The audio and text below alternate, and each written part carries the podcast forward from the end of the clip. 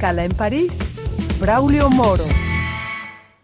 Bienvenidos a Escala en París, una emisión de Radio Francia Internacional en colaboración con la televisión France 24 en español, en la que, como cada semana, damos la palabra a personas del mundo de las ciencias, las artes, la cultura, la política y, claro está, de la sociedad civil.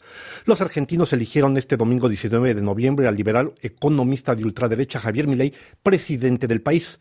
En su primer discurso, realizado la noche del día 19, quien tendrá a cargo la responsabilidad de enderezar una economía dividida y en crisis, declaró, comenzamos a dar vuelta a la página de la historia para hablar de lo que significado del voto, de lo que se puede esperar del presidente Milei. Contamos hoy en nuestros estudios con la presencia de Carlos Kenan, profesor de la Universidad Sorbonne Nouvelle y vicepresidente del Instituto de las Américas en Francia. Carlos Kenan, bienvenido a este escala en París. Un placer tenerle con nosotros. El placer es mío. Muchas gracias, Braulio. Carlos, los resultados son evidentes que el presidente Milei ha sacado 11 puntos de ventaja con respecto a su rival, el actual ministro de Economía Massa. ¿Es un salto al vacío, como han anunciado algunos medios de comunicación, el triunfo de Milei, o es otra cosa distinta, o es un hartazgo de la población? Digamos que eh, en la base de la elección de Milei, de todo el proceso que lo ha llevado de, digamos, de no participar en la política hasta hace dos o tres años, este, a ser electo diputado y luego eh, eh, ser candidato a la presidencia y, finalmente electo, hay este aspecto hartazgo de la población, un proceso de decadencia de Argentina desde hace varias décadas, agravado en los últimos tiempos por una inflación galopante, una serie de factores que em, contribuyeron, en particular también las dos coaliciones gobernantes hasta, hasta en los últimos años, es decir, Juntos por el Cambio em, del expresidente Macri o el, Frente de Todos, rebautizado Unión por la Patria, eh, que presentaba la candidatura del, ministro de Economía Massa, pues eh, ese, ese, el fracaso, el desprestigio de estas dos coaliciones también creó la posibilidad de que un tercero en discordia emerja. Entonces, eh, esa es la base a partir de la cual eh, gana mi ley. Pero lo hace también con propuestas muy disruptivas,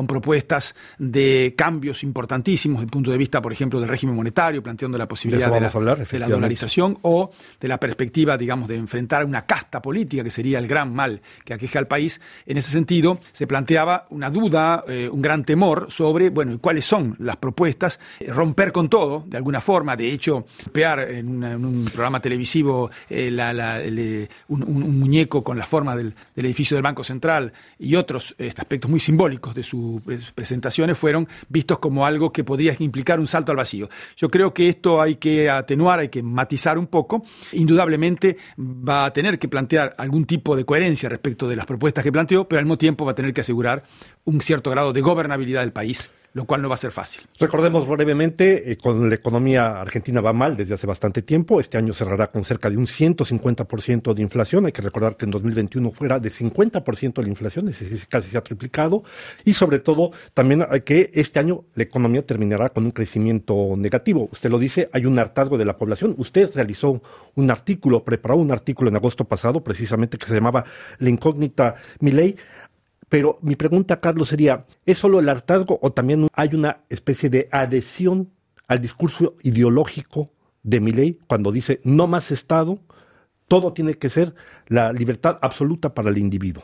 Digamos que mm, hay varios componentes en los sectores que apoyan a mi ley. Este contexto general de hartazgo, de fracaso de las coaliciones que han gobernado en los últimos tiempos, es, decisivo. Y hay un aspecto doctrinario, mm, él dice inspirarse en la escuela austríaca de economía ultraliberal, muy favorable a eh, limitar este, a, la, mínima presión posible la presencia del Estado, pero yo creo que, que no hay una, una, adhesión eh, plena a esos principios, más bien es el aspecto hartazgo, las características del personaje, un, un, componente, por ejemplo, han sido los jóvenes que ingresan a la vida política y que votan por primera vez y que ven en este, en este caso un personaje disruptivo, que tiene aspectos de, rockero, de ciertas, ciertas características. Eh, hay una parte también que le en la segunda vuelta el electorado de el expresidente Macri, del Juntos por el Cambio, que decidió, el tercero en la elección presidencial, la primera vuelta, adherir o sostener a, a, Milei, que le aporta también un componente antiperonista, llamémosle, en, el, en los, eh, políticos de Argentina.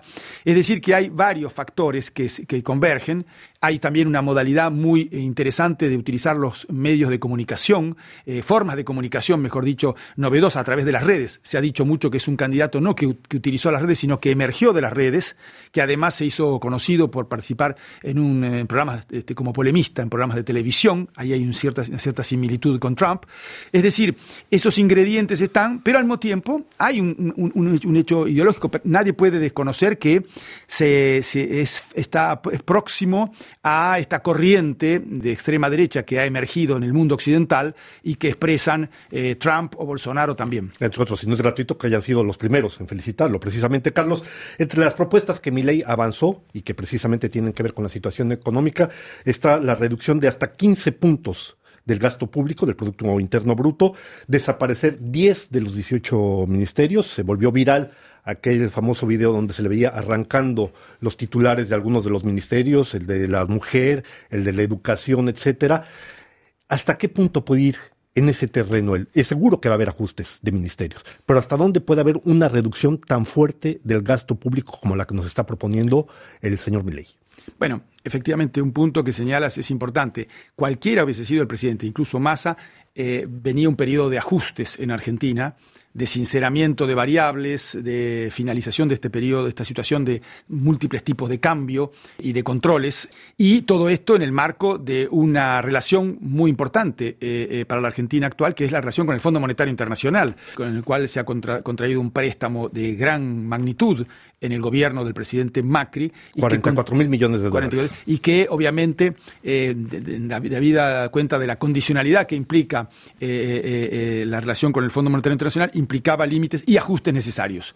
Ahora bien, ¿hasta dónde puede ir mi ley con esto?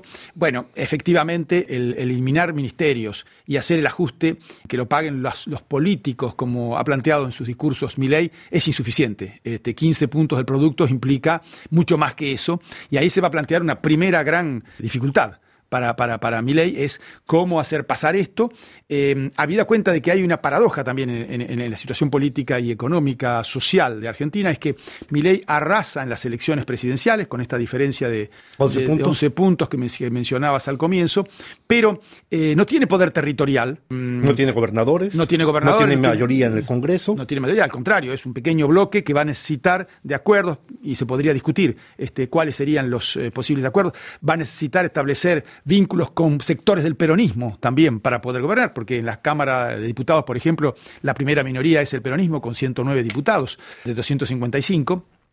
Entonces ahí va a tener que buscar un modus vivendi para mostrar que va en un camino de ajuste. Probablemente lo que pase con esto, y dependerá mucho del ministro de Economía, que no ha sido nombrado, se han nombrado otros responsables, altos responsables, relaciones exteriores, Ministerio del Interior, Em, pues lo que se plantea es una, una, cosa progresiva, más allá de que el discurso dice que va a aplicar terapias de shock, eh, esto es difícil eh, de implementar en estos términos, porque no puede comenzar el gobierno haciendo, eh, digamos, generando reacciones muy negativas de sectores de la población que se verían afectados, porque bajar 15 puntos del producto no es poca cosa. Claro, y una de las primeras medidas, precisamente que ya anunció en su discurso, tras conocerse el resultado de las elecciones del domingo, ha sido la privatización de varias empresas públicas, notoriamente yacimientos petrolíferos federales. Hay que recordar que el Estado posee 51% de las acciones de esa empresa, que fue del Estado, fue privatizada con Carlos Menem, que fue vuelta a estatizar durante el gobierno de los Kirchner y que ahora ese 51% tendría que pasar por el voto del Congreso. Pero más allá de esto, Carlos, lo que me interesaría, porque la medida central que nos está anunciando, que le está anunciando a la población argentina, es el problema de la dolarización ha dicho que, primero, para bajar la inflación tardará de 18 a 24 meses. Yo no sé si la población argentina aguantará dos años más en este contexto de crisis. Pero sobre todo, la dolarización tiene una serie de implicaciones. Ha sido muy ambiguo en esto, porque dolarizar quiere decir que suprimes completamente el papel del Banco Central argentino, porque el que domina es la Reserva Federal de Estados Unidos. El, Banco Central no tendrá ninguna palabra a que mencionar sobre esto. ¿Qué nos puede decir a este respecto? Bueno, eh, efectivamente, en el discurso de base eh, de, de, de, que además de las formas, eh, los, mecanismos de comunicación, las formas de comunicación, planteó en cuanto al contenido dos o tres ideas centrales. terminar con la casta política, terminar con la moneda nacional que supuestamente esta casta política utiliza este, para robar al pueblo. a través de la emisión de moneda, de moneda el, impuesto inflacionario, etcétera, lo cual es una visión extremadamente estrecha, digamos, de, de lo que es la, problema, la problemática de la política monetaria.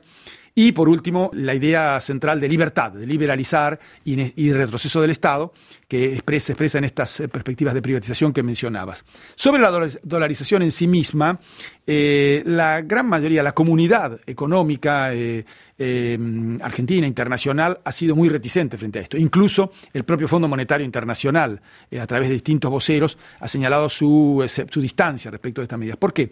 Porque en realidad enfrentar la inflación y eh, generar un sendero de eh, progresiva normalización de la situación eh, fiscal, mejorar la posición financiera externa de Argentina, es decir, recomponer reservas, generar una situación de, sostenible de la balanza de pagos, todo eso solo modificando el signo monetario es, es, muy poco. Eso no puede ser sino parte de un plan integral donde se tomen medidas para recomponer la situación fiscal, para eh, en el corto plazo recomponer reservas, ahí pasa, es un rol, tiene un rol muy importante la relación con el Fondo Monetario Internacional y generar una especialización internacional, este, productiva internacional, que haga sostenible el sector externo de la economía.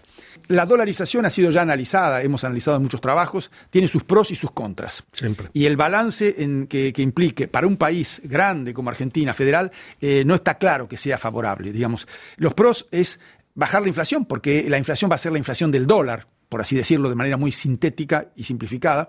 Por otro lado, va a implicar disminuir algunos riesgos, el riesgo de cambio, porque no habrá más moneda nacional ni problemática del tipo de cambio, pero uno se corta el brazo de alguna manera, es decir, no tiene más política monetaria y esto, eh, ni de cambio, ni cambiaria, y esto es muy, muy problemático porque eh, Argentina es un país grande, que no es sincrónico su ciclo económico con el ciclo de Estados Unidos, entonces puede necesitar una política monetaria de expansión, por ejemplo, para sostener la actividad económica, y en ese momento, por otras razones, Estados Unidos este, estaría de alguna manera llevando adelante políticas restrictivas, por otras eh, razones. Entonces, en América Central, por ejemplo, hay mejor posibilidad para que los factores negativos sean atenuados porque los países como El Salvador o Panamá, que han dolarizado, tienen ciclos más sincronizados con el ciclo económico de Estados Unidos. Pues Javier Milei asumirá su cargo el próximo 10 de diciembre, cuatro años de presidencia. Vamos a ver qué se puede sacar de ese gobierno.